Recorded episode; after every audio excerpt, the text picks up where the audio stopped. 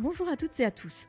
Nous sommes Claudia et Mélanie, coach en estime de soi et relations amoureuses chez Self Love Project. Nous aidons chacun et chacune à reprendre le pouvoir sur sa vie amoureuse en apprenant à s'aimer plus pour s'aimer mieux et se laisser aimer. Si vous êtes à la recherche de partage, de conseils et d'astuces pour vivre une vie amoureuse plus douce et plus épanouissante, vous êtes au bon endroit. Sur ce podcast, nous échangeons chaque semaine à deux sur un sujet lié à l'amour, la relation amoureuse ou l'estime de soi. Ou à plusieurs avec nos invités qui viennent nous partager leur expérience et leur apprentissage sur ces sujets. On est parti pour l'épisode du jour. Bonne écoute Dans ce quatrième épisode, nous accueillons pour la première fois un couple. Hugues, 28 ans, et Amélie, 26 ans, qui sont ensemble depuis 5 ans. Ils nous racontent leur relation et notamment l'impact sur leur couple de la reconversion professionnelle de Hugues. Ils nous exposent aussi leur façon de s'investir dans leur relation au quotidien pour qu'elle fonctionne et que chacun puisse s'y épanouir individuellement. Bonne écoute Bonjour Claudia Bonjour Mélanie Bonjour Hugues Bonjour Amélie Bonjour, bonjour. Merci d'être venu aujourd'hui pour cet enregistrement. Alors pour les auditeurs, on teste le format couple. Donc on reçoit euh, aujourd'hui Hugues Amélie, mais on va quand même garder euh, le format traditionnel. Est-ce que vous pouvez, enfin commence qui veut, raconter euh, votre premier baiser ou votre premier je t'aime? Alors moi le premier je t'aime je ne m'en souviens pas, ça m'a pas marqué. Premier baiser c'était en colo, voilà suite à un slow classique. Et t'avais quel âge? Et euh, j'avais, euh, j'avais, je devais avoir 15 ans, 16 ans peut-être, pas quelque chose comme ça. Après un slow. Eh ouais, C'est classique. très cliché, j'adore. Non mais est-ce que tu te souviens de la chanson? Euh, alors je me souviens pas de la chanson, mais je crois que c'était un truc vraiment hyper euh, années 80, vraiment l'idée du slow euh, par excellence, euh, comme dans les films. quoi. Et c'est un bon souvenir ou un mauvais souvenir euh ben non, en vrai c'était un bon souvenir parce que du coup euh, c'était un peu, enfin le premier baiser c'est, euh, ça m'est arrivé. Et ouais en plus, enfin c'était, ça faisait partie un peu de l'expérience aussi. La colo c'est un- une petite communauté, donc là, euh, enfin c'était cool, j'étais à l'aise et tout. Donc euh, non c'était plutôt un, un bon souvenir. Et toi Hugues, euh, T'as dit que t'avais quel âge? J'avais 16 ans je 16 crois. Ouais. célibataire Moi, c'était. Ouais. Ouais, la comparaison commence.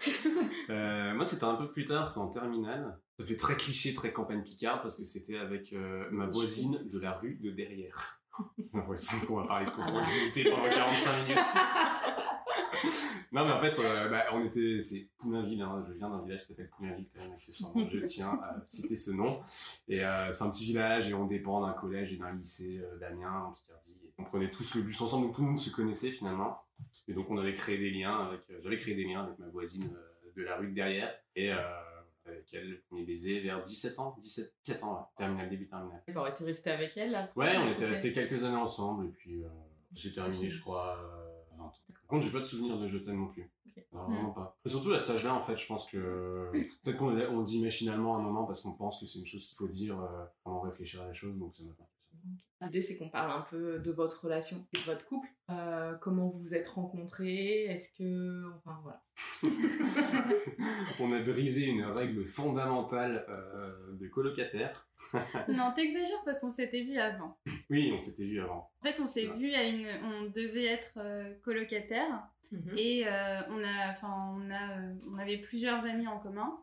Et euh, une fois, euh, on avait fait une crémaillère d'un ami qu'on avait. Euh, moi, je le connaissais pas très bien. J'avais été invitée euh, par euh, des amis de cet ami, bref. Et, euh, et en vrai, ça a tout de suite euh, matché. Mais à un moment dans la soirée, on s'est retrouvés euh, complètement à part, à Ouais, parler de, de séries. Mais ça a duré, je pense, une heure. Où vraiment, on- Mm. les autres, on n'était plus trop présents. Et voilà, après, rien, rien ne s'est fait. On s'est juste dit, enfin, moi, je me suis dit, ah, c'est cool, euh, je m'entends déjà bien avec un coloc.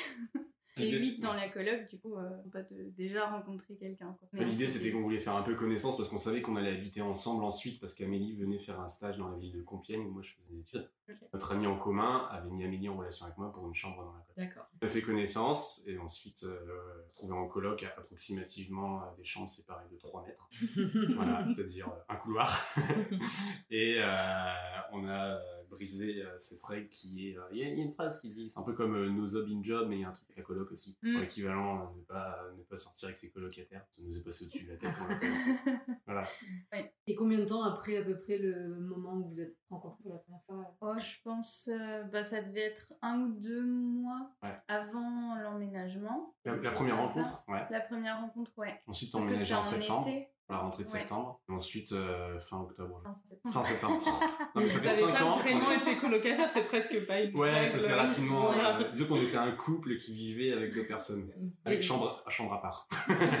Oui, mais on était incognito. Incognito. Oui, parce qu'on voulait pas en parler dans la colocation. Ouais. On voulait pas en parler parce qu'on voulait pas que ça crée un malaise Mm. justement où les gens se disent ah on va les laisser à deux sur la terrasse parce qu'ils sont à deux. Nous on voulait Mm. rester dans une relation euh, de colocation où il y ait euh, vraiment une vie de coloc euh, où tout le monde se traite indifféremment comme des gens à part individuels. Donc le soir on se fait du passage de chambre à chambre sans allumer la lumière à, à pas de chat euh, dans le couloir pour justement les gens ne se doutent de rien. Et on a appris plus tard que tout le monde s'en était rendu compte au bout d'une semaine. Voilà.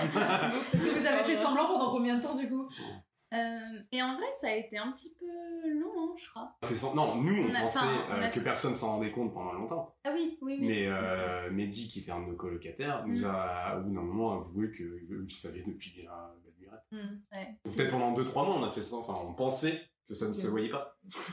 Ouais. Un truc comme ça. Et du coup, après, vous êtes resté combien de temps dans cette coque euh? On est resté, euh, ben moi je suis restée six mois et après euh, je suis partie en Irlande pour un échange Erasmus. C'est intéressant de dire qu'en fait, justement, à ce moment-là, comme on savait que tu allais partir en Irlande, c'était dit, euh, bon, bah, on sait que dans 6 mois, t'es plus là. Donc, pour l'instant, on vit une espèce de relation éphémère Ouais, avec un point final où on savait, on s'était dit, bon, de toute façon, on, on le sait tous les deux. Moi, je vais être à Compiègne, toi, tu vas être en Irlande à Cork, c'est quand même pas la porte côté. Mhm. Bah, Est-ce que ça va peut-être être compliqué? Donc, on s'était mis un- une espèce de point final prédéfini à notre relation en disant, dans 6 mois, euh, voilà, fini. Du coup, ça Ouais, vous empêchait un peu de vous, en- de vous engager émotionnellement ou comment Enfin, ça veut dire que vous avez mis des barrières?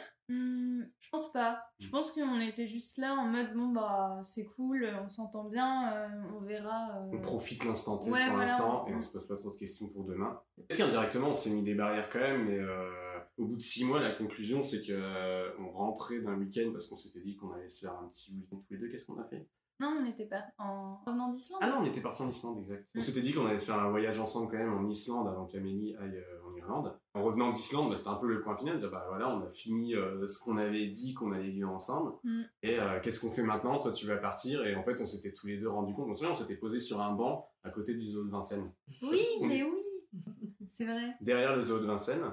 Ouais. Et euh, un peu le point d'orgue de la visite du zoo de Vincennes, le point d'orgue vrai. de notre rencontre des six mois. Et on s'est dit, bon, bah, qu'est-ce qu'on fait Euh, Reparlons de six mois en arrière, ce qu'on s'était dit. Et en fait, euh, tous les deux, on s'était rendu compte qu'on avait plus enfin, créé des liens. Et justement, peut-être que ces frontières, on les avait dépassées et on n'avait pas réussi à se maintenir. Et on a décision de continuer tous les deux et de. J'ai un peu magouillé mon semestre euh, étudiant justement pour arranger. J'ai peut-être pris un peu, fait ma tambouille dans mon coin sans t'en parler. J'ai pas eu le choix en fait. J'avais fait en sorte qu'en gros, euh, j'ai un semestre ultra lax Ouais. Dans mes études derrière pour avoir extrêmement de, enfin, beaucoup de flexibilité pour pouvoir aller en Irlande.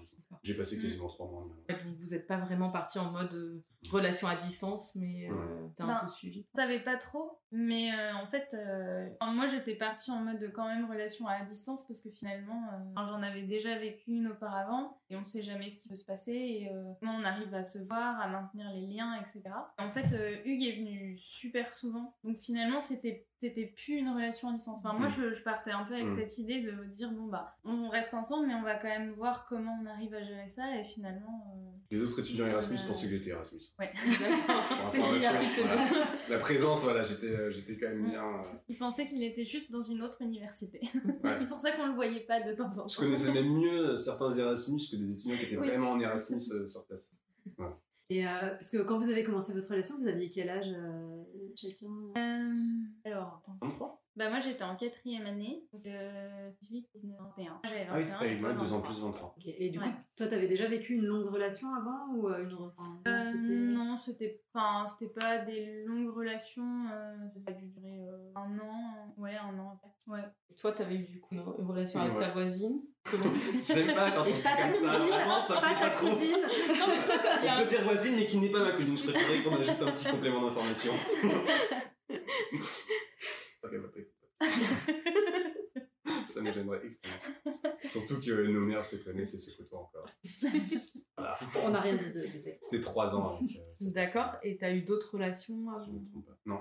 Non, c'était ma première relation en terminale. Trois ans, oui, si je dis pas de bêtises. Prof. Ouais. Et, euh, et après, euh, ouais, c'était ma plus longue relation. Du coup, on a ce retour euh, d'Irlande. Et après, vous Mm. vous installez sur Paris? Alors non, pas tout de suite.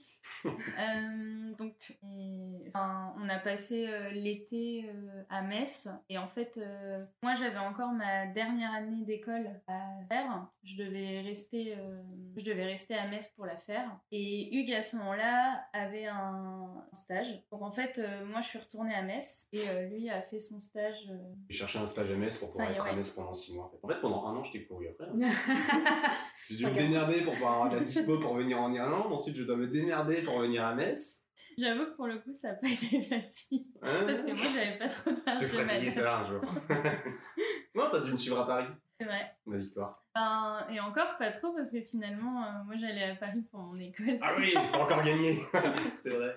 Ça tombait bien. Oui, on a fait un an à Metz. Euh, moi, j'ai fait six mois de stage et après chômage et j'attendais de voir euh, ce qu'Amélie voulait faire. Parce que justement, tu avais cette idée de Mm. faire un double master euh, dans une école de commerce à Paris. Donc ça tombait bien parce qu'on avait des envies d'aller à Paris, découvrir un peu la ville. Donc moi, j'ai cherché euh, boulot. euh, oui. Oui, je sais pas si Charles de Gaulle est à Paris. et on s'est retrouvés finalement tous les deux, ça tombait bien. Enfin, un beau concours Mm. de circonstances. Euh, Amélie fait un an à Paris. Petit 12e arrondissement et puis voilà. hein. Du coup, la vie au quotidien, euh, comment ça se passe Enfin, parce que là, c'est enfin, c'est rentré dans la vie active. Euh, moi, j'ai été en couple assez longtemps et pendant mes études, et je trouvais que ce passage euh, vie étudiante, vie active, en, en construisant en même temps une, une vie de couple, c'est pas euh, pas facile parce qu'il faut grandir euh, dans le même chemin. Et des fois, ben, on n'a pas les mêmes envies. euh, enfin, moi, je me reconnais un peu euh, en toi, Amélie, parce que j'étais, euh, j'étais, je bifurquais c'est, euh, aisément. Enfin.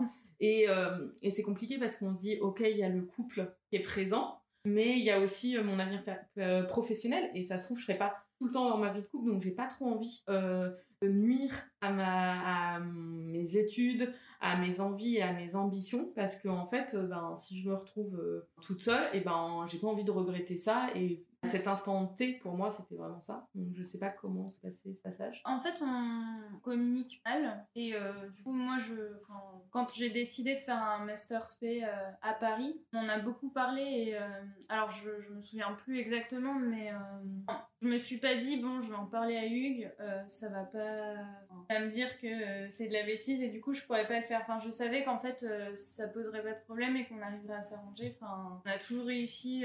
quand j'étais à Metz, on avait réussi à se débrouiller. Bon, du coup, surtout Hugues en venant me voir en Irlande et en me suivant à Metz. Mais enfin, en fait, c'était. Je me suis pas dit que euh, ça allait être un blocage et euh, que euh, ça allait nuire forcément à notre, à notre relation. Et puis, on arrivait aussi dans un, dans un contexte, enfin, pas un contexte particulier, mais il n'y avait pas vraiment d'attache à Metz parce qu'il avait fini son stage et qu'il recherchait du boulot. On n'était pas sur une grosse décision de bon, ben là, on doit tout quitter tous les deux. Est-ce qu'on est prêt? Est-ce qu'il y en a un qui quitte et pas l'autre? Là, on était plus en mode bon, ben on est free tous les deux. Euh, Qu'est-ce qu'on fait Où on se met Donc, c'était finalement euh, presque une décision euh, pas commune, mais euh, il n'y avait pas vraiment de. de, de- enfin, de Comment rupture, dire, on n'a pas dû prendre des décisions radicales Ouais. pour... euh, Mm. Vrai qu'il y a eu un mélange de concours de circonstances qui s'est bien goupillé, et aussi peut-être de la communication entre nous, où enfin, ça porte aussi cette bienveillance, où on se dit, bah, on vit ensemble, mais on est aussi des humains à part entière avant tout, et on a le droit chacun d'avoir ses choix de vie. Juste essayer de croiser les deux pour que ça s'arrange, et que ça s'aligne pour pouvoir continuer euh, à vivre ensemble. Jusqu'à maintenant, on n'a pas eu de problème, en tout cas, de... On est resté à Paris depuis qu'on a commencé à travailler. Peut-être qu'un jour, on se posera la question, il y en aura peut-être un ou deux qui aura complètement, qui saturera Paris comme ça peut arriver Mm. et l'autre qui n'en sera pas encore à ce stade. Et là, on se dira, il y aura peut-être vraiment une question euh, à, à cogiter. Et, bon, pour l'instant, on n'est pas encore là. On sait, en fait, on, anticipe un peu parce que euh, on sait que bon, Paris, c'est Paris, c'est particulier. On tient quand on est jeune. Ça nous arrive d'avoir des pics de saturation. Et là, on s'est posé d'ailleurs, euh, on a un calendrier commun pour euh, s'avertir comme ça, on voit un peu si l'autre euh, il fait un truc ce soir ou est-ce qu'il est là. On n'en parle pas souvent, mais moi je pense que le calendrier commun, c'est c'est la clé de la communication. Exactement. Non, mais Il faut se bloquer du temps Ouais. et en fait, je pense que ça fait partie du travail dans le couple. Mm. Exact. Est, euh, on n'est pas obligé de faire toutes les activités ensemble et c'est pas parce qu'on est là un week-end à Paris ou même le soir. Pourtant, on se voit pas de la semaine, ça nous arrive. hein. En ce Mm. moment, euh, les deux dernières semaines quasiment, tu l'apéro avec tes collègues ou tu veux faire des choses. Moi, j'ai mes cours d'éloquence ou euh, concerts. Chacun nos trucs et ça pose pas de problème. Et moi, je vais pas forcer Amélie à aller voir un concert avec moi si je sais qu'elle va pas aimer. Elle, elle sera contente de me laisser faire et tu vas faire de la couture Mm. à la maison et c'est ton Ouais. temps à toi. C'est important d'avoir ces temps à soi, même si on est en couple,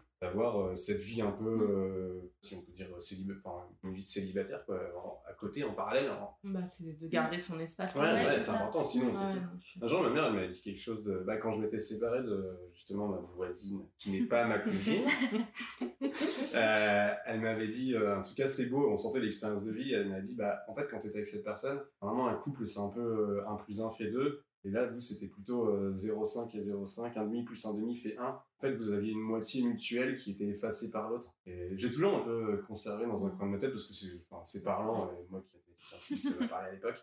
C'est vrai, en fait, on est, on est des êtres humains et à deux, on a une synergie qui développe quelque chose de On le dit souvent, enfin, euh, il y a cette expression chercher ma moitié. Ouais. En fait, En enfin, nous on combat cette Ouais. expression. Oui, non, mais c'est clair. Et puis en fait, c'est finalement se rendre compte. sens, Oui, non, mais ça, et c'est se rendre compte qu'en plus, euh, le couple, c'est une troisième entité. euh, C'est-à-dire qu'il y a vos deux personnes et il y a le couple comme une autre entité dont il faut prendre soin, qu'il faut entretenir, qui est encore quelque chose d'extérieur à vous. Euh, et de, bah, de réussir à respecter l'espace de chacun, euh, c'est ce que beaucoup de monde a du mal à faire, je pense. Mais du coup, c'est Ouais. je pense, des- ne pas non- empiéter euh, sur le- l'espace privé de l'autre.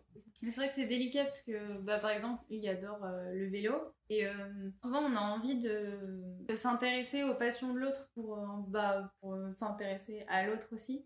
C'est vrai que c'est difficile de vraiment s'intéresser à la passion, mais en même temps laisser de l'espace et dire bah, c'est pas la mienne, donc en fait, euh, c'est pas euh, intérêt- Ça sert à rien que je me m'imposer, force à aimer ce truc passion, pour le plaisir d'être à pour l'autre. Ouais. Le vélo, quand je vais faire du vélo, moi, euh, propose pas parce que je sais que ça va te saouler. Putain. Non, c'est vrai. Oui, après, vous avez aussi beaucoup de points communs, Ouais, d'intérêts communs. Ouais. Enfin, vous avez On en a d'autres qui ont- tout, euh, Ouais. Bah, ensemble, euh, pas tant tant que ça. J'en fais beaucoup en solo, des concerts. De temps en temps, quand je sais que quelque chose va plaire à Amélie, je vais lui faire écouter. Et je connais aussi les salles parisiennes qu'elle aime bien en fonction du style de musique et de la géographie. m'apporte euh, un petit bout de sa passion, en fait. Ouais. Mais ça, c'est un peu, ça fonctionne comme, comme avec nous.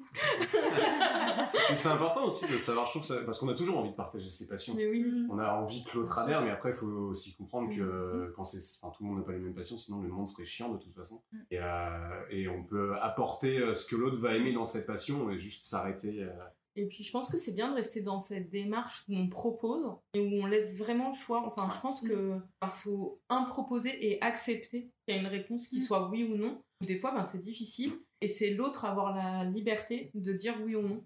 Enfin, moi, je, vois, moi, je propose beaucoup de choses, mais que ce soit à mes amis ou à mon mec. Et euh, voilà, et ça me pose aucun problème, moi, qu'on me dise oui ou non. Mm.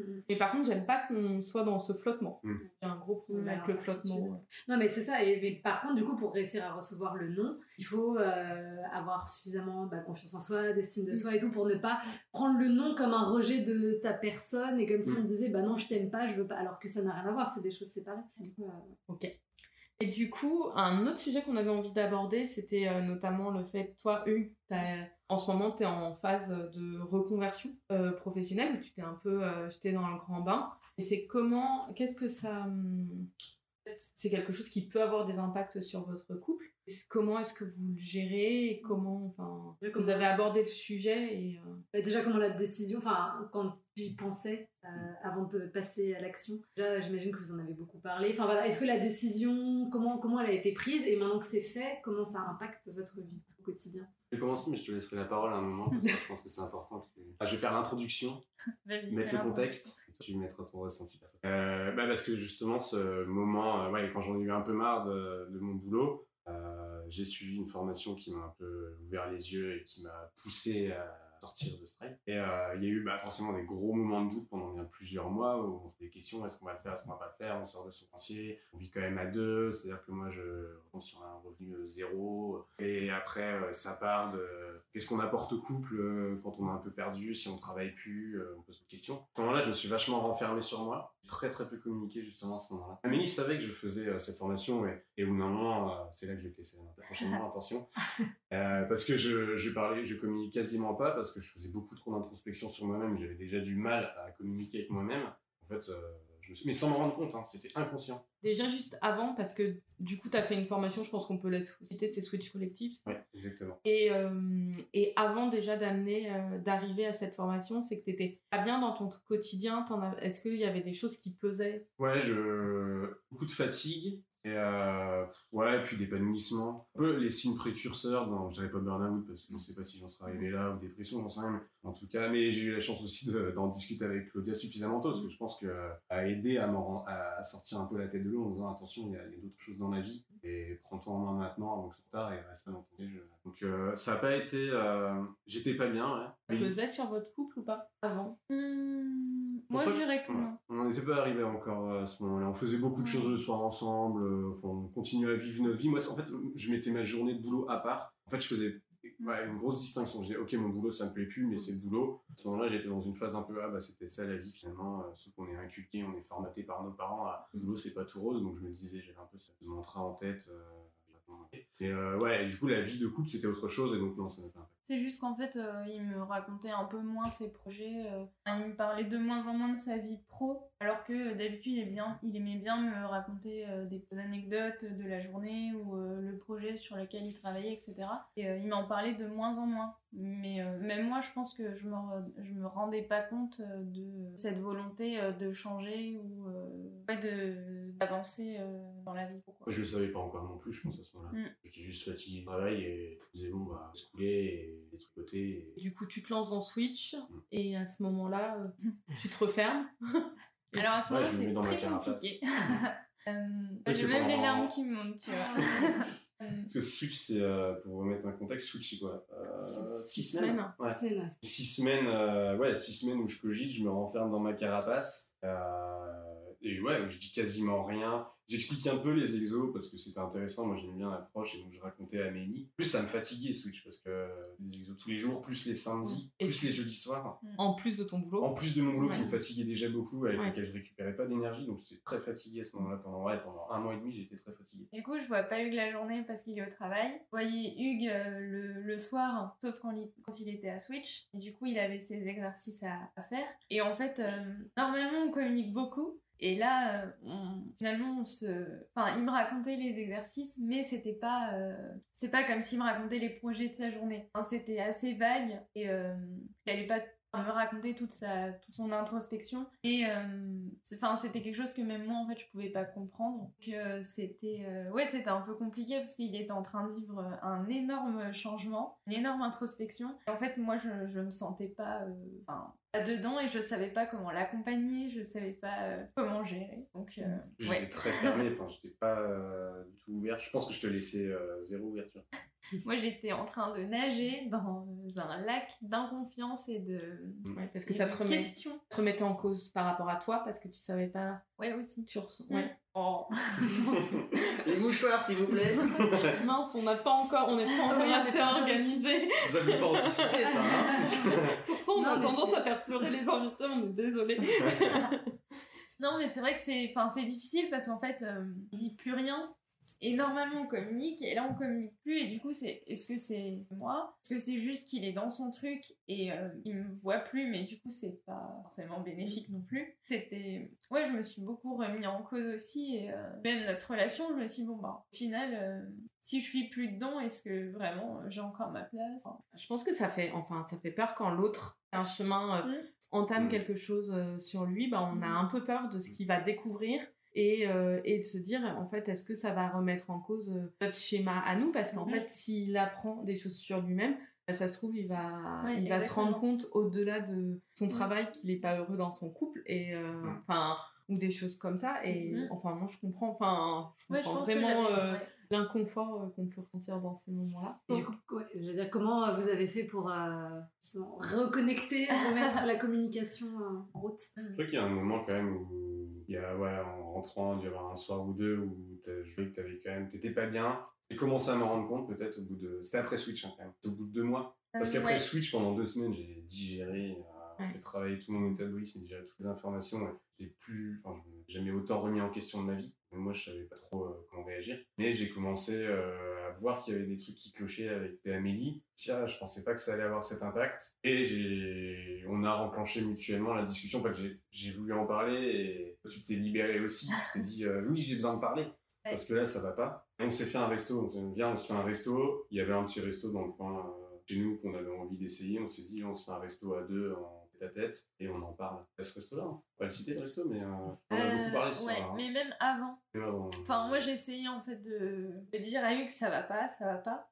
Mais c'était compliqué parce que enfin, lui voyait pas à quel point ça allait pas. Et en même temps, on pouvait pas tout changer. Enfin, c'était compliqué en fait de trouver le point de communication et de se dire là que ça va pas. Parce que mhm. moi, je me sentais, je pense, un peu seule finalement face à ça, à ce, changement. Euh, lui, il était dans son truc, donc finalement, euh, on pouvait, enfin, il pouvait pas dire, ok, moi j'arrête, euh, ok, je récupère Hugues comme il était avant, et puis c'est bon parce que c'était pas le but. Je lui ai répété mille fois qu'il valait mieux qu'il parte de son taf et qu'il mm. trouve rien et qu'il soit heureux donc qu'il reste là-dedans, qu'on ait notre petit confort de vie, on change, mais qu'à un moment ils pètent un câble et qu'ils se disent mais tout ça j'en veux plus et mm. euh, je me casse quoi.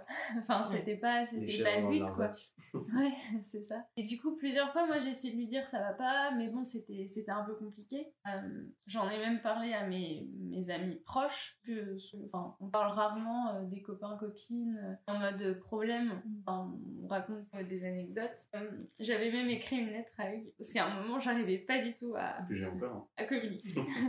Et ouais, du coup, j'arrivais pas à lui dire, puis j'arrivais pas à lui dire euh, sans pleurer, comme je fais maintenant. coup, ouais, j'avais écrit une lettre en me disant, bon, bah, moi, ça va, me, ça va me soulager, je vais dire ce que j'ai à dire. Et puis après, euh, on verra, c'était peut-être plus une thérapie pour moi. En même temps, ça me permettait de lui communiquer sans, euh, sans pleurer et sans me perdre dans mes... Hmm. Ça a peut-être été la passerelle, justement, qui nous a reconnecté sur la communication, parce que moi, j'ai reçu cette lettre et je m'attendais pas du tout. Je sais juste un matin, je voyais une lettre posée et tu, m'avais fait euh, deux pages recto verso. Et c'est peut-être là aussi que j'ai réalisé, ah ouais, euh, il va falloir recommuniquer et que je ressorte aussi un peu de ma bulle. Mhm. Parce qu'en fait, à la base de, ton côté, ça partait pas du tout de quelque chose de négatif. En fait, tu étais tellement enfermé en toi que tu n'arrivais plus à voir. Euh, j'avais des œillères en fait. Ouais, c'est ça. Et n'arrivais plus à lui donner de, mm. du temps, de l'espace de l'énergie. Euh. Mm. Et du coup, tu t'es senti comment quand as, justement quand tu as reçu la lettre et quand tu as compris le, son malaise ah, Un sentiment de culpabilité en fait. Euh, merde, enfin, moi je suis sur moi, mais c'est ma décision. En fait, je pensais pas que, que l'impact allait atteindre, ça allait atteindre Amélie. Mm. Et euh, sont très coupable. Je voulais pas, parce que je voulais pas, c'est ma décision personnelle, Amélie était très bien dans son travail. Et puis, je comprenais, enfin. Tu te sentais qu'elle te supportait, enfin, qu'elle, qu'elle t'encourageait dans cette. Ah oui, oui, ça, ah oui, complètement.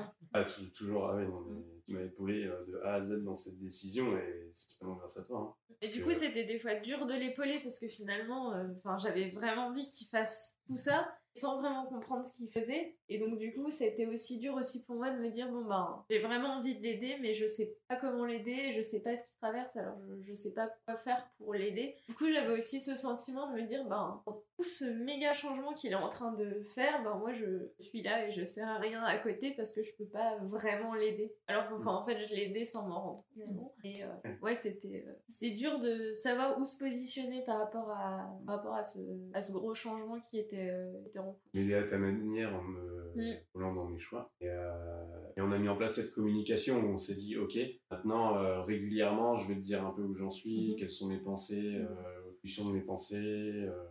Euh, rapport aux décisions que potentiellement je pourrais prendre. Et pour qu'Amélie suive en fait mm. aussi ma démarche, mon schéma de pensée. Ça, ça t'a permis de t'apaiser quand tu as pu rentrer dans la communication, quand il parlait comme ça parce qu'en fait, j'avais finalement, ce qui me faisait peur aussi, c'était l'inconnu. Et exactement comme disait Mélanie, c'est que Peut-être que du jour au lendemain, il allait me dire, bah, en fait, euh, moi, ce que je veux de ma vie, c'est euh, partir euh, en Amérique du Sud, faire de l'archéologie. Et j'aurais pu lui dire, bah, moi, c'est pas ce que je veux faire. Et puis, en ben, ben, salut, ravi de t'avoir rencontré, d'avoir partagé un bout de chemin avec toi. Donc, ouais, là, enfin, en fait, d'instaurer ces, ces, petits, on va dire, ces petits points, ça me permettait aussi, moi, d'avoir de la, de la visibilité mm. sur ce qu'il voulait faire et de me rassurer en, en disant, bon, ben, il va pas non plus partir à l'autre bout du monde demain euh, pour faire un truc où moi je vais parce que j'aurai envie de le suivre. Mais euh, faut que je sois prête aussi et euh, s'il fait un truc qui me va pas du tout ben on disait tout à l'heure mais il faut en parler ça me donnait de la visibilité et de me dire ok ça va ça me rassure enfin je, je, vois un peu son cheminement à ce moment-là j'avais cette idée de me lancer dans la fromagerie oui c'est vrai mais vraiment c'était une idée j'étais pas, à deux doigts de l'enclencher mais j'avais très fortement pensé je m'étais renseigné sur les financements, tout mm. ça. Mm. Je voulais, qui dit fromagerie dit euh, je travaille le samedi, dimanche. Euh, c'était. Après, c'est aussi des choix. Enfin, je pense que j'aurais aimé le faire hum, en projection future sur bah, cette relation de couple. Les week-ends ne sont plus les mêmes, en fait. on peut déjà se demander nos activités communes par la suite. C'est-à-dire qu'on peut difficilement partir en week-end ensemble, voire pas du tout. Les vacances, bon, du néant aussi quand on est dans la fonderie. Donc me projeter aussi dans la relation de couple, ça m'a aussi permis d'affiner certains choix. Ouais, c'est de savoir toi ce que tu avais envie et de fermer. En fait, c'est intéressant, je pense, de quand on se projette dans quelque chose de professionnel, aussi de projeter sa vie et, et la relation. Parce que, euh, enfin, moi j'ai beaucoup bossé en horaire décalé et tout, et c'est des choses qui sont difficiles à gérer quand tu es, euh, es, en couple, ou même le mm. fait de travailler beaucoup, enfin, de cumuler les jobs. Et, euh, et voilà, c'est des choix qui impactent beaucoup la vie de couple. Et bah, ce qui est intéressant, c'est que tu n'as pas envie de mettre de côté tes projets pro, bah, encore, parce qu'il y a toujours mm. ce côté où bah, tu dis, mais ça c'est moi. Mais il y a aussi ce qui est important, ouais, ouais, enfin ça revient, euh, ça guide beaucoup, je pense, mm. les relations de maintenant. on est euh, toujours dans ce changement. Mm. Du coup, toi, ton. Parce que là, tu bossais encore à ce moment-là, et tu as pris la décision. Euh, ouais, bah, Mélie m'a tellement aidé à prendre cette décision, mm. en m'aidant, bon, avec ce financier, forcément, en disant T'inquiète pas, on va pas descendre dans quel niveau, moi je serai là, prends-toi aussi du temps pour toi. Enfin, vraiment un support, un peu comme on revient, comme c'était Claudia, il y a nous deux en fait, là, comme si en fait, cette troisième euh, entité qui est le couple hein, épaulait une entité, en support d'une entité du, qui. Enfin, c'est assez étrange parce que l'entité en fait forme cette troisième entité d'abord. Et c'était un peu ça, en disant euh, moi je suis là en tant qu'entité pour te supporter, notre couple est là et t'inquiète pas, on va un peu tous les deux se focaliser sur toi et pendant un moment on va t'épauler parce que t'en as besoin et passer par cette étape. Et du coup, là, c'était il y a un an à peu près, hein, c'est ça euh, ce dont on parlait là. Bon, bah, depuis t'es parti, euh, comment ça se passe maintenant que bah, tu n'as plus euh, ce rythme de travail au quotidien? Est-ce que comment ça se passe? Je suis devenu un homme au foyer pendant bien six mois. C'était très bien. Ah, moi j'adorais. Je Moi je trouve ça dommage vraiment que ce soit pas un métier reconnu. On devrait peut-être, non? Je, sais pas. Tu peux lui demander de te verser un salaire. Hein, ah ouais, Toi qui as souvent des primes. Je prends 10% des primes. Faut que je fasse les comptes. Et euh, ouais, j'ai, euh, bah, c'est vrai que ça a chamboulé le rythme. Et euh, en fait, indirectement, je, je me suis dit, ok, j'ai pris cette décision. Amélie a beaucoup pris sur elle à ce moment-là. Elle va me supporter pendant longtemps, peut-être aussi à moi en échange de faire un effort. Donc pendant bien six mois, en attendant de trouver cette formation que je fais aujourd'hui, j'ai fait en sorte systématiquement que Amélie, euh, quand elle rentre, moi j'ai fait un peu à manger, je pensais que je suis vraiment d'homme au foyer, parce que je me suis occupé en fait des, tâches de couple de la vie des deux pour qu'elle puisse prendre un peu du temps sur elle, parce qu'elle a subi ces derniers mois, qu'elle puisse aussi se ressourcer. Quoi. Et oui, avoir un réconfort. Ah, un réconfort, ouais. Un de retour, c'est normal, tu m'as aidé, maintenant je t'aide aussi un peu. Et, puis j'aime bien cuisiner, écouter de la musique et expérimenter culinairement, donc euh, je faisais ouais, mon, petit laboratoire à moi aussi. Ça me faisait plaisir tout en sachant que derrière, euh, permettait à Amélie aussi de, de souffler euh, des activités perso. Et, euh, Du coup, moi, je me sentais presque coupable finalement de me dire bah, moi, je fais plus rien à la maison. Alors, euh, bah, je suis contente, mais j'espère que Hugues, il subit pas trop non plus tout ça il n'a pas l'impression de, de, tout faire à la maison. Mais euh, ouais, en soi, ça. Enfin, lui qui faisait plein d'activités aussi, il prenait du temps pour lui, euh, à la fois pour euh, savoir ce qu'il voulait faire plus tard et aussi se lancer dans une nouvelle passion qui est le café. ah, un nouveau. Ah, on va découvrir. Après la fromagerie, le barista. Et financièrement, il n'y a jamais eu, euh, ça n'a pas créé des tensions? Vous arrivez à complètement euh, sortir. Euh, ça a pas, ça, enfin, moi je pense que ça n'a pas créé de tension parce que aussi on n'est pas dans le besoin. on a un bon rythme de vie, on n'est pas à compter les centimes et chacun peut, peut se faire des petits plaisirs à côté, à côté de la vie commune. je pense que ça aide aussi. Ça n'a pas en fait impacté votre, voilà, vous n'avez pas eu besoin de prendre des mesures drastique pour arriver à ça. C'est juste qu'on s'est dit, bon ben ok, euh, le rythme de vie a pu être le même. Avant, on avait tendance à partir euh, un week-end chez la mère de Hugues, un week-end chez mes parents, après on va voir ma cousine, puis finalement on se fait un petit week-end. En fait, euh, on était pendant un an parce que y a aucun, on n'avait aucun week-end de dispo parce que bah déjà on était content d'aller à droite à gauche et puis euh, découvrir un peu la vie parisienne. Donc la, semaine on faisait plein de plein de trucs le soir et donc le week-end on était content de partir euh, explorer euh, d'autres choses. Là on s'est dit ok bon bah rythme de vie-là, c'est plus possible. Et puis, ça va aussi nous faire du bien de rester tranquillement à la maison et de faire des, des activités qu'on aime bien chacun, mais le week-end. Et du coup, on a, on a, modifié notre rythme de vie, mais c'est pas du tout une. Je vais pas prêcher pour ma paroisse, mais c'est vrai que ça nous a fait. En fait, ça a été l'occasion de se dire, en fait, on va rester souvent là parce que mm. on peut moins dépenser. Et une façon aussi, ça a été une ouverture pour dire, ah bah tiens, c'est vrai qu'on va pouvoir développer nos activités mm. favorites, chacun de notre côté. Mm. Ça a limite créé en fait une, une, nouvelle ouverture, une nouvelle dimension dans le couple en faisant, on faisait beaucoup de choses ensemble, ensemble pendant un an. Et en fait, là, ça fait quelques mois qu'on fait beaucoup de choses un peu chacun de notre côté. Mm. Ouais, en fait, on avait pris l'habitude de faire euh, la semaine chacun de notre côté et le week-end ensemble. Et maintenant, en fait, on a rééquilibré entre euh, la semaine et le week-end. Euh, on a réagencé. Là. Ouais. Calendrier commun. Parfait, c'est calendrier. on l'oublie jamais, c'est génial. et du coup, sur l'avenir, est-ce que, enfin, il y a, bon, y, a, y a des fois des pressions un peu sur les étapes d'après euh, de la vie de couple comment, enfin, comment vous envisagez ça? Comment... On essaie de les anticiper en fait, c'est pas mal. Là, typiquement, euh, sur l'exemple, je reviens un peu sur il y a une minute sur Paris. On sait que peut-être euh, tous les deux on va saturer Paris. En fait, on s'était mis un objectif au début de 5 ans et là on va arriver au mois d'août, ça fera 4 ans qu'on s'arrive. Et donc dans ce calendrier commun, on s'est mis un point, on s'est dit, tiens, euh, le mois d'août 2020, qu'on se prenne euh, du temps tous les deux pour discuter de dans un an, est-ce qu'on veut encore être à Paris ou pas? Ouais, non, c'est mm. super. Donc il y a vraiment cette idée où on essaie d'anticiper un maximum pour ne pas, euh, parce que euh, quelqu'un de nous deux en aura marre avant l'autre. Et si jamais on veut retomber sur ses pattes et ne pas se retrouver devant un fait accompli où justement ça pourrait euh, partir en situation en cacahuète et craquer complètement. Mm. nous deux qui veut partir, qui disent ah mais l'autre il est pas prêt, mais moi je veux partir tout de suite maintenant. Donc mm. bah tant pis, ma décision c'est de, de créer la rupture on n'a pas envie d'en arriver là, donc on prend les devants. Euh. Mais je pense que c'est intéressant parce que vous avez une approche qui est hyper proactive de votre couple. C'est pas le côté genre ah bah on s'est rencontrés, on est amoureux et puis on verra, on laisse les choses en jachère et puis ça va marcher pendant 40 ans alors qu'on fait rien. Au contraire, vous avez mettez de l'énergie et bon évidemment de l'amour, etc. Beaucoup de bienveillance. Et mais quand même vous vous faites en sorte de le travailler, de l'entretenir euh, mm. comme si vous entretiendrez un jardin.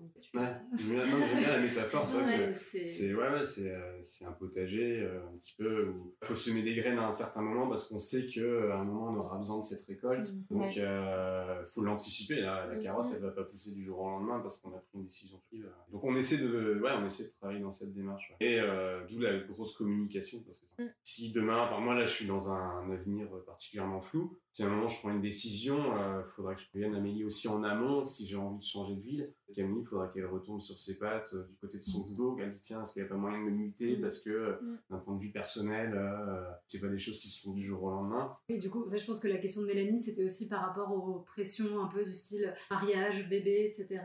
Vous, quel est votre positionnement par rapport à ces questions On le fait en moment en détourné parce qu'on est contre ces pressions. Oui, bien sûr. se le dise, c'est qu'on pose la question parce que on sait qu'un couple, ça, enfin, on est vu mm. comme des étapes, on coche. Du coup, là, vous vivez ensemble.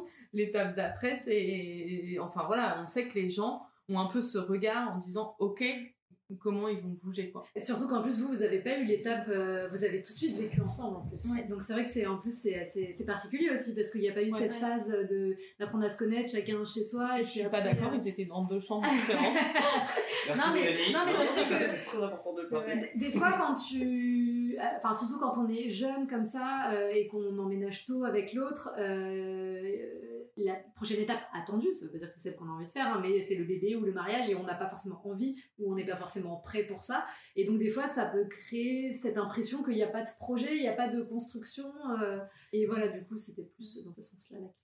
Alors, pour info, on n'a pas vécu tout de suite ensemble. En fait, on a vécu dans le cadre de la coloc ensemble. Et avec toujours de séparés évidemment. et euh, après donc euh, quand on vivait euh, tous les deux à Metz, moi j'étais d'abord chez ma mère et ensuite j'avais un appart et Hugues était en coloc avec des, des, amis enfin des amis avec qui j'étais en Irlande. Et donc on avait encore chacun vraiment mm. ce enfin espace de vie alors évidemment on était toujours fait l'un chez l'autre bien sûr. Mais on s'est pas tout de suite dit, en fait, on a vécu ensemble et en fait, ça paraît logique qu'on on vive tout de suite ensemble. Et je, enfin, je sais plus exactement comment c'est fait, mais je pense que c'était le moment où, enfin, voilà, c'était juste. on s'est pas dit, on a vécu ensemble à la coloc. maintenant qu'on revient dans la même ville, on vit ensemble. C'est au moment où on est venu à Paris qu'on s'est dit bon bah ça tombe sous le sens. dans, on laisse quand même un peu les choses faire, en fait. Mm. On laisse euh, le cycle de la vie faire, en essayant d'être euh, dessus mm. quand même. on y euh, va à notre rythme. Ouais, à notre rythme. Là, on, parle, on parle de, de se paxer. Il faudrait juste qu'on prenne rendez-vous, quoi. c'est Ça fait un an qu'on doit le faire, non On s'en est déjà parlé il y a un an. Mais C'est parce que vous n'avez pas dû le mettre sur l'agenda, mais je veux pas. C'est ça. C'est dans les objectifs de 2020. Mais ouais, on y va à notre rythme. Enfin, en fait, euh, moi, j'ai pas l'impression d'avoir euh, de la, d'avoir de la pression. euh, ouais, enfin, en tout cas, dans notre entourage, euh, je pense que c'est un peu.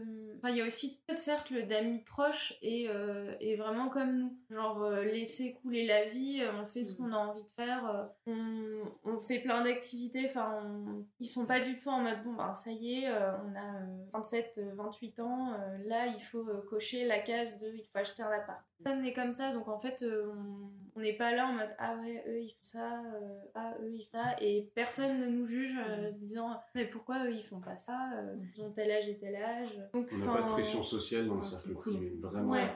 Donc, et en plus, on est sur un même schéma de pensée avec nos amis mm. et nos amis, mais on, ne répond pas du tout au dictat du schéma classique familial où on doit avoir après, c'est peut-être parce qu'on est, euh, on est encore euh, jeune dans le sens où. Mm. Euh, Paris peut retarder aussi un peu. Ouais, je pense qu'on a cet avantage, mais c'est peut-être aussi nous, on a dépassé le la côté trentaine, où on mm. sent quand même qu'il y, a un peu ce côté. Ouais, mais il y a, une bascule à ce moment-là. De, la part des gens en plus que. Oui, oui, non, mais parce que voilà, on a l'impression d'être avec un chronomètre. Moi, dans ma tête, j'ai toujours 25 ans, donc j'ai pas de problème, mais c'est plus, tu sens que forcément, ça devient 30, ça va. Toujours pareil, c'est comme 25, enfin, 31, ça commence. Et, non, mais, non, mais quand tu, plus tu avances, c'est pas la même chose que quand tu es encore dans la vingtaine, malgré tout. Parce que, après, ça dépend si évidemment, si tu veux pas d'enfant, moins de ce, sentiment un peu de peur que tu vas avoir. Et si tu en veux, forcément. On n'est pas encore arrivé à ce stade, on pourra faire un podcast dans 3 ans. on espère encore exister à ce moment-là. On aura des triplés et un monospace garé devant chez toi, Mélanie. Non, un, vélo euh, avec une, une carriole.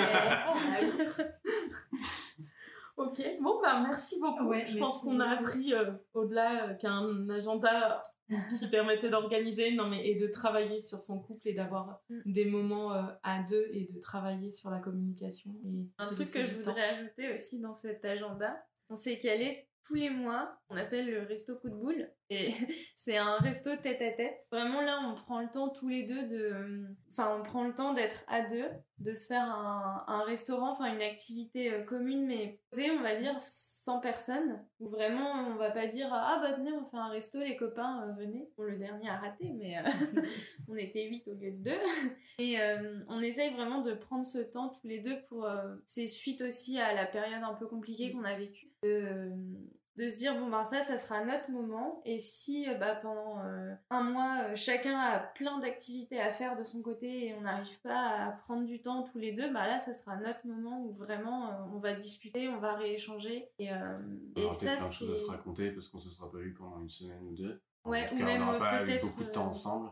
Ou même peut-être rien parce qu'on aura fait plein de choses euh, les deux et du coup on va juste euh, refaire le monde. Mais ça c'est, enfin, je trouve que c'était hyper de mettre ce petit truc en place, c'était mm. hyper bénéfique parce que ça nous a aidé à, se reconnecter, à se dire bon ben au pire même si à un moment la communication va pas très bien, je mm. sais que il y a ce moment, ce, ce, resto une fois par mois où là on va se dire les choses et, enfin c'est pas mal parce que c'est c'est vraiment, c'est calé, on le déplace pas, on le change pas et euh, on fait. Ouais, c'est gravé dans le marbre et n'y a rien qui viendra mm. entraver.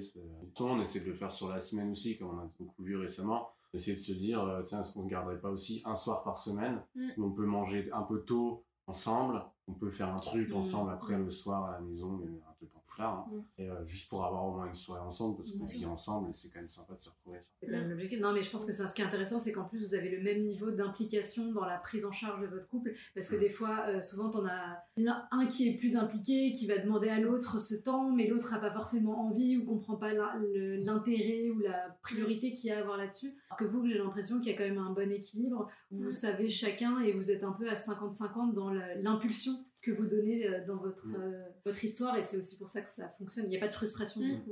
euh, non mais c'était mon sentiment personnel.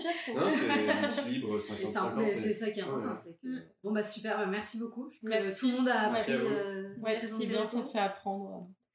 Et on, ça- on commence à avoir notre liste de bonnes pratiques. Le calendrier est partagé, pensez-y tous. bonne fin de journée, bonne soirée à Bah tous. bonne soirée. Bah, merci pour l'invitation. Merci. Si vous entendez ce message, c'est que vous avez écouté l'épisode jusqu'au bout. Et pour ça, on vous dit un grand merci. Si cela vous a plu, n'hésitez pas à nous laisser 5 étoiles sur votre application de podcast favorite. Et si les sujets développés dans ce podcast vous parlent, vous allez adorer le contenu de notre compte Instagram Self Love Project FR, où on y développe en profondeur toutes ces questions, loin des discours classiques des love coach et autres coachs en séduction. Nous avons aussi développé un accompagnement collectif hyper puissant pour les personnes célibataires qui en ont marre de galérer dans leur vie amoureuse, mais qui ne savent pas comment faire les choses autrement. Nous les aidons à reprendre confiance en elles, à surmonter leurs blocages et à acquérir les bons outils pour avancer vers la vie amoureuse à laquelle elles aspirent. On vous donne rendez-vous sur self-love-project.com slash coaching pour avoir toutes les informations. À bientôt